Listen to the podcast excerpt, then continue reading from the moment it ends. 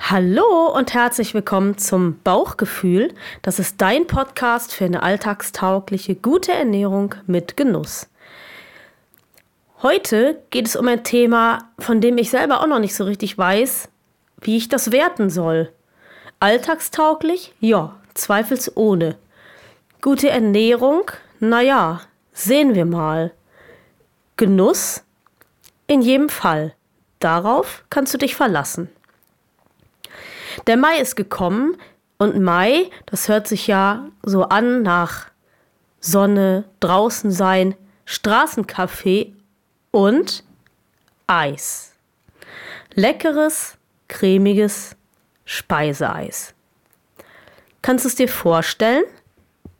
Dann los! Bauchgefühl dein Podcast für eine alltagstaugliche, gute Ernährung mit Genuss. Möchtest du dich im Einklang mit deinem Körper passgenau ernähren? Dann bist du hier genau richtig. Komm doch mit. Ich begleite dich auf dem Weg zu deinem neuen Wohlfühlkörper. Klingt das gut? Dann lass uns loslegen.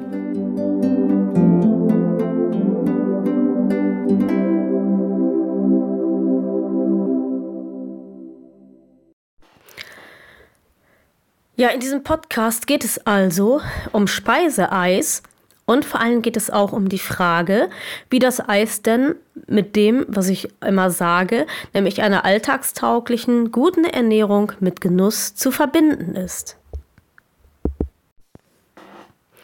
Eis und vor allen Dingen Eis to go, das finden wir heute an jeder Ecke. Schuld daran ist Frank Epperson, ein Amerikaner, der sich vor 88 Jahren das erste Eis am Stiel hat patentieren lassen. Speiseeis ist, vermutlich sind wir uns darüber alle einig, nichts, was in den Bereich der Grundnahrungsmittel gehört. Es ist aber gut für unsere Seele, für unsere Psyche und deswegen ist es auch das, was man ein Genussmittel nennt. Das bedeutet also, dass es in unserem Speiseplan ab und zu mal vorkommen darf, auf der anderen Seite aber nicht zu oft vorkommen sollte. Wir finden im Eis zunächst einmal sehr viel Zucker. Und damit meine ich nicht unbedingt natürlich vorkommenden Zucker wie Fructose, also Fruchtzucker oder Laktose, das ist Milchzucker, sondern ich meine den klassischen Haushaltszucker. Ähm, man muss dazu wissen, dass ein Zuckermolekül aus zwei verschiedenen Dingen besteht, nämlich einmal aus der Glucose, das ist das, was man klassischerweise ähm, Traubenzucker nennt. Das ist ein Einfachzucker, den der Körper sehr gut verwerten kann und der ganz schnell ins Blut geht und der dann die gefürchteten Blutzuckerspitzen und dadurch auch mitunter Heißhungerattacken machen kann. Das andere ist die Fructose. Das ist Fruchtzucker der eigentlich in Obst ähm, und so weiter vorkommt. Aber da Kristallzucker eben der klassische Haushaltszucker aus der Zuckerrübe gewonnen wird, haben wir es hier eben mit diesem Doppelmolekül zu tun, das aus diesen zwei Komponenten besteht.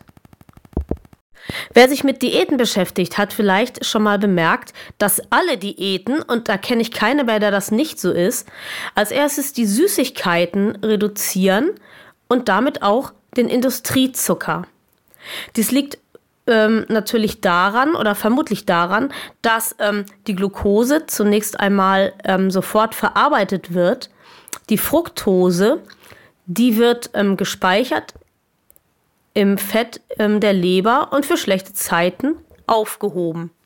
Und jetzt gibt es genau zu dieser Art und Weise, wie der Fruchtzucker verarbeitet wird, Theorien. Ähm, das ist glaube ich, noch relativ weit weg von dem, was die Deutsche Gesellschaft für Ernährung und so predigt. Ich finde diesen Ansatz aber interessant und irgendwie auch plausibel. Es geht nämlich darum, ähm, dass ich ja sagte, der Fruchtzucker, der kommt natürlicherweise in Obst vor. Im Winter haben wir wenig Obst, zumindest hierzulande. Wenn wir mal davon absehen, dass wir natürlich Zitrusfrüchte essen, die ähm, hier bei uns aber eigentlich gar nicht vorkommen würden. Würden wir also nur saisonales Obst essen, dann würden wir sagen, im Winter gibt es kein Obst. An den Bäumen wächst ja nichts und wir haben, wenn wir uns noch in der Steinzeit befinden, auch keine Möglichkeit, etwas einzulagern. Jetzt kommt der Frühling und der Sommer und die ersten Früchte, die wir hier bei uns vorfinden, die essbar sind, würde ich mal so denken, das sind die Beeren, Erdbeeren, Himbeeren, Blaubeeren, sowas. Ähm, dann geht es so weiter, die Steinfrüchte wachsen, ne, Pflaumen und sowas, Pfirsiche. Und dann im Herbst nochmal Birnen und Äpfel. So, und dann ist wieder Schluss. Dann kommt der Winter. Und es gibt Theorien, die besagen, dass wir durch die permanente Möglichkeit, Fructose aufzunehmen, also auch im Winter. Und vor allen Dingen auch dadurch, man muss ja denken, auch in der Steinzeit wurde noch nicht aus Zuckerrüben äh, der Industriezucker gewonnen. Das heißt, auch der war nicht zur Verfügung. Ähm, die Theorie besagt, dass ja unser Körper, muss man dazu wissen, auch noch äh, im Steinzeitmodus ist. Die Evolution hat sich noch nicht an die Neuzeit mit Lebensmittelüberfluss und so angepasst. Deswegen sind wir ja auch zum großen Teil übergewichtig. Ähm, jetzt sagen wir unserem Körper, ah, wir haben Fructose. Es muss also Sommer sein oder Herbst. Und aber da es ja im Winter und Frühling nichts gibt, müsste man jetzt Speicher anlegen.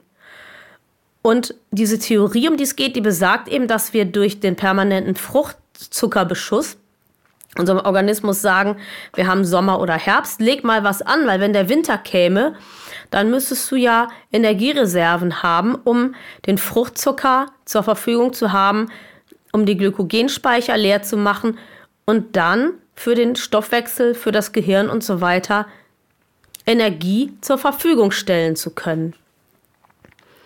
Ob das alles so stimmt, muss man nochmal abwarten, aber ich finde das ähm, sehr sehr schlüssig, wie ich bereits gesagt habe. Und um diesen Exkurs nochmal schnell abzurunden, warum eigentlich ist das so, dass wir so auf Zucker abfahren? Auch das liegt in der Evolution bedingt. Und zwar wussten unsere Vorfahren, dass das, was süß ist, auf keinen Fall giftig ist. Süß ist sicher, bitter und sauer da ist eher Vorsicht geboten. Das könnte sein, dass man da etwas zu sich nimmt, was nicht so gesund ist. Das ist der Grund, warum wir mit großer Treffsicherheit, wenn wir die Wahl haben, zu süßen Lebensmitteln oder eben auch leider zu industriell gesüßten Lebensmitteln greifen. Nun aber zurück zum Speiseeis und zu der Frage, wie so ein Eis eigentlich so von den Zutaten her aussieht. Den Zucker hatte ich schon genannt. Daneben gibt es aber dann auch als Basis auf jeden Fall Milch oder Sahne, manchmal auch Ei. Dann gibt es je nach Art natürlich Früchte oder Nüsse oder Schokolade oder Karamell. Wir finden manchmal auch noch Wasser im Eis, und was wir leider bei industriellem Eis auch oft finden, sind Zusatzstoffe wie Stabilisatoren, irgendwelche Konservierungsstoffe sind eher selten, weil das Eis ja tiefgefroren ist, aber Stabilisatoren und vor allen Dingen Aromen, Geschmacksverstärker und sonstige Geschichten, die wir nicht unbedingt essen möchten. Ich sagte eben, dass die Basis für Eis äh, Milch oder Sahne ist, aber leider finden wir diese guten Zutaten in industriellem Eis und oft heutzutage leider auch im Eis, was in Eisdielen als Kugeln ausgegeben wird, vergebens. Milch und Sahne würden das Eis teuer machen. Und deswegen wird ganz oft, dadurch wird es genauso cremig und vom Geschmack her merken wir es gar nicht, billigeres Pflanzenfett verwendet. Bei der Eiskugel, wie ist das nun so mit den Kalorien? Das ist natürlich immer abhängig von der Zusammensetzung des Eises und von der Sorte. Ähm, eine Kugel Eis kann von um die 70 bis an die 200 Kalorien haben. Wohlgemerkt eine Kugel. Das ist abhängig von der Eismasse und natürlich auch von der Größe, denn auch die ist nicht genormt. Und äh, da kommen wir auf Größen von 75 Gramm ungefähr bis hin bei richtig großen Kugeln zu 150 Gramm. Die verschiedenen Sorten können wir einteilen in Milcheis, Sahneeis und Eiscreme. Dann gibt es auch noch Sorbet und Wassereis. Ähm, Gerade diese drei Bezeichnungen Eiscreme, Milcheis, Sahneeis, das hängt eben von der Basis ab. Und man kann mal so sagen, äh, zum Beispiel der Begriff Eiscreme ist definiert, das Eis muss mindestens 10% an Milchfett enthalten, sonst darf sich das nicht Eiscreme nennen. Dann hatte ich eben genannt Sorbet und Fruchteis. Ähm, das selbstverständlich ist kein Sahneeis, ähm, aber der Fruchtanteil, der muss dann auch zwischen 10 und 20 Prozent an der Eismasse liegen. Eine Sonderrolle spielt noch das Wassereis. Das nämlich ist auch ähm, kein Fruchteis, wie man jetzt erstmal so denken könnte, sondern ähm, das ist eher gefrorenes Wasser mit einer Menge Zusatzstoffen, Farbstoffen, Aromen und so weiter. Ähm, der Vorteil beim Wassereis, das wurde in der Mailingliste äh, auch schon gesagt, in der Bauchgefühl-Mailingliste, ähm, der Vorteil ist, dass es sehr wenig Fett mitbringt, im Höchstfall 3%. Das stimmt natürlich, aber ob uns das Fett oder das wenige Fett darüber tröstet, dass wir dafür einen Haufen Industriezucker und andere Stoffe aufnehmen, bloß ähm, äh, um an diesem Stück gefrorenen Wassers zu lutschen, das finde ich eher fraglich und überdenkenswert. Nur mal so zur Relation. Wir alle kennen, glaube ich, den klassischen Flutschfinger von der Firma mit L am Anfang. Und dieses Eis, das bringt zwar nur 0,5 Gramm Fett mit, aber dafür 13 Gramm Zucker. Das sind, naja, großzügige 4 Zuckerwürfel. Ich möchte mal gerne wissen, beim Wassereis ist das okay, aber eigentlich, dann könnten wir auch vier Zuckerwürfel lutschen. Möchte das wirklich jemand? Was die Gewichtskontrolle betrifft, müssen wir eigentlich sagen, dass es völlig egal ist, für was wir uns äh, entscheiden, wenn wir Eis essen. Denn ähm, die Unterschiede zwischen Fruchteis und Milcheis die sind tatsächlich nicht so wahnsinnig groß. Während das eine mehr Fett mitbringt, bringt das andere entsprechend mehr Zucker mit. Und das ist nicht unbedingt ähm, der zugesetzte Industriezucker, sondern hier kann das oder ist es ganz viel auch der Zucker aus den verwendeten Früchten, also natürlich vorkommende Fructose, die wir zusätzlich zum Industriezucker aufnehmen. Eine Kugel von einem Fruchtsorbet liefert so über den Daumen gepeilt, das hängt natürlich auch wieder von der Größe ab, ähm, großzügige 20 Gramm Zucker, während eine gleich große Kugel Milcheis ungefähr zwischen 80 und 20 Gramm Industriezucker mitbringt. Also der Unterschied ist, wie wir sehen, nicht besonders groß.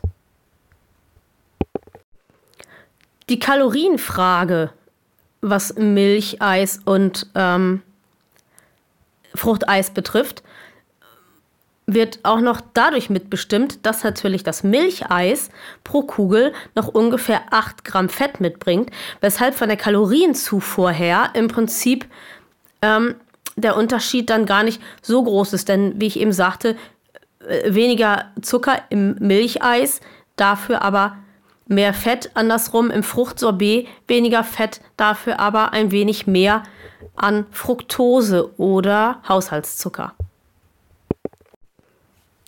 Eine moderne Alternative zum klassischen Speiseeis ist Frozen Joghurt. Das wird ähm, auch in Eisläden immer mehr mal so abgefüllt. Und äh, beim Frozen Joghurt, das sieht tatsächlich erst einmal schlanker aus, weil das ähm, eben aus Joghurt besteht. Aber erstens wissen wir nicht genau, welcher Joghurt verwendet wurde, mit welchem Fettgehalt und ähm, beim Frozen Joghurt ist noch nicht geregelt, wie viel von was denn drin sein darf. Das heißt, das kann sein, dass wir im Frozen Joghurt zwar weniger Fett haben als im klassischen Eis, dafür aber beispielsweise mehr Zucker. Und insofern ähm, hat sich der Vorteil, der sich eventuell daraus ergeben könnte, schon wieder erledigt. Und da wir eben keine Vorgaben haben, wissen wir nicht, wie die Rohmasse so aussieht. Man muss eben auch bedenken, dass Joghurt ja dann so auch im Vergleich zu Sahne oder Milch so ein bisschen so ein Gesund-Image hat. Aber wir müssen eben bedenken, es kann trotzdem sein, dass in diese Masse auch Aromastoffe und solche Dinge hineingemischt wurden. Also wir haben es nicht tatsächlich mit tiefgefrorenem reinen Joghurt aus reinen Früchten zu tun unter Umständen, sondern mit einem Cocktail aus ganz vielen verschiedenen Sachen, die wir aber eben von außen nicht erkennen können. Durchschnittswerte haben ergeben, dass auch der Frozen Joghurt um die 20 Gramm Zucker pro Portion liefert. Egal ob klassische Ice Cream, Frozen Joghurt oder was auch immer, die Dickmacher, die resultieren häufig gar nicht aus dem Eis an sich. Vielmehr schlägt zu Buche, was man sonst noch so dazu nimmt. Zum Beispiel der große Berg Sahne, die Waffel und auch die Toppings. Also ob wir zum Beispiel dann noch eine richtige Portion Früchte dazu nehmen, die ja zweifelsohne gesund sind, aber wenn wir uns die Zuckerbilanz anschauen, natürlich kräftig auch zu Buche schlagen, genau wie die Sahne natürlich die Fettbilanz äh, erhöht. Die Waffel die besteht aus ähm, sogenannt leeren Kalorien, also aus Weißmehl und zusätzlich nochmal aus Industriezucker. Überdies kommen natürlich mit der Eiswaffel auch eine Menge Transfette. Ähm, naja, und ob wir die so haben wollen, das muss jeder auch für sich selber entscheiden. Ich finde, wenn man ab und zu mal einen Eisbecher isst, ist das alles in Ordnung. Es kommt und da wieder mein Standardsatz, die Dosis macht das Gift, immer darauf an, wie oft du eigentlich so zur Eisdiele gehst und wie oft du dann eben Eis, die Waffel, die Sahne und was auch immer zu dir nimmst. Aber hab im Kopf, dass du das durchaus gestalten kannst, wie viel Kalorien du mit deinem Eis aufnimmst, indem du eben auch mit auf die Toppings achtest. Ein Satz übrigens noch zum Soft Eis, weil man so denkt, oh, das ist ja vielleicht irgendwie ganz viel oder vielleicht ganz wenig. Hm? Also, Soft Eis ist kalorisch nichts anderes als klassische Eiscreme. Es ist eben nur von der Konsistenz und der Optik anders, weil das ähm, durch Luft aufgeschäumt ist und damit eben ein anderes Volumen hat. Aber es ist nicht etwa, weil es vielleicht lockerer ist oder so fettreicher als anderes Eis, wie man vielleicht denken könnte. Auf die Frage, welches Eis nun genau wie viel Kalorien mitbringt, damit meine ich jetzt industriell ähm, erzeugtes Stieleis und so weiter, möchte ich jetzt hier an dieser Stelle nicht so eingehen. Das kann man auch ähm, im Internet sich angucken, indem man sein Lieblingseis mal eingibt. Ich möchte aber noch mal auf was anderes hinweisen und zwar, wenn du hier mithörst und vielleicht Kinder hast. Ähm, es gibt spezielle Sorten, die sind speziell auf Kinder ausgerichtet. Das ist zum Beispiel sowas wie Bum Bum oder Smarties Pop-Up oder sowas. Bum Bum ist ein klassisches Kindereis, das 165 Kalorien liefert, bei 17 Gramm Zucker und 9,6 Gramm Fett. Ähm, wenn man bedenkt, dass aller Orten darüber geredet wird, dass die Menschen übergewichtig sind und vor allem Kinder, dann frage ich mich allen Ernstes, ähm, wie das kommt, dass die Industrie ähm, so ein Eis rausgibt und dann auch noch schreibt, speziell für Kinder, da muss ich sagen, packt mich das kalte Grausen. Und wenn du mithörst und Kinder hast, ich verstehe das, das Eis ist toll, das Eis ist bunt, das ist wunderschön aufgemacht bestimmt und hat dann wahrscheinlich, ich kenne das Produkt selber nicht, aber wahrscheinlich hat es auch eine schöne kinderhandliche Größe noch. Aber das solltest du dir ernsthaft überlegen. Ähm, wenn du selber dir überlegen willst, was in deinem Eis drin ist, obwohl ich von vornherein auch sagen muss, dass das Ergebnis dann vielleicht doch nicht ganz so appetitlich und nicht ganz so cremig und so ist, wie man sich jetzt den Eisgenuss vorstellt, dann kannst du natürlich auch selber Früchte pürieren, sie ähm, mit Zucker so weit süßen, wie du es haben möchtest. Und ähm, du kannst diese Sachen natürlich dann in so Förmchen einfrieren und hast dann dein eigenes Eis. Allerdings ähm, muss man auch sagen, dass ein gutes Eis zu machen gar nicht so einfach ist. Man möchte ja auch diese bestimmte Cremigkeit und so haben. Ähm, und da muss man schon ziemlich viel machen, ziemlich viel rühren äh, und so weiter. Auch während diese Masse noch gefriert. Und somit ist dieser Förmchen-Trick zwar ganz hübsch, aber ganz ehrlich, ähm, in vielen Gesundheitssendungen wird das auch so propagiert. Aber ich muss sagen, für mich wäre das keine schöne Eisalternative. Da bin ich ganz ehrlich. Meine Entscheidung ist eher, ich gehe gerne in die Eisdiele. Ich gehe dafür seltener in die Eisdiele und dann mit Genuss. Ich wünsche dir einen schönen, warmen Mai, Juni, Juli, einen wunderschönen Sommer mit dem Eis deiner Wahl. Und ganz ehrlich, nimm dir ab und zu mal diesen schönen Eismoment mach dir keine Sorgen um die Kalorien. Das wird sich alles finden. Das war Bauchgefühl von Blinzeln. Wenn du uns kontaktieren möchtest, dann kannst du dies gerne tun per E-Mail unter podcast.blinzeln.org. Du kannst auch gerne unser Kontaktformular nutzen. Das findest du auf der Homepage www.blinzeln.org. Und wir schreiben Blinzeln mit einem D in der Mitte. Möchtest du uns vielleicht einen Beitrag für den Podcast auf den Anrufbeantworter sprechen? Auch das ist kein Problem. Aus Deutschland wähle bitte die 05165 439461. Nutzer aus dem Ausland lassen einfach die erste 0 weg und wählen vor der 5 die 0049.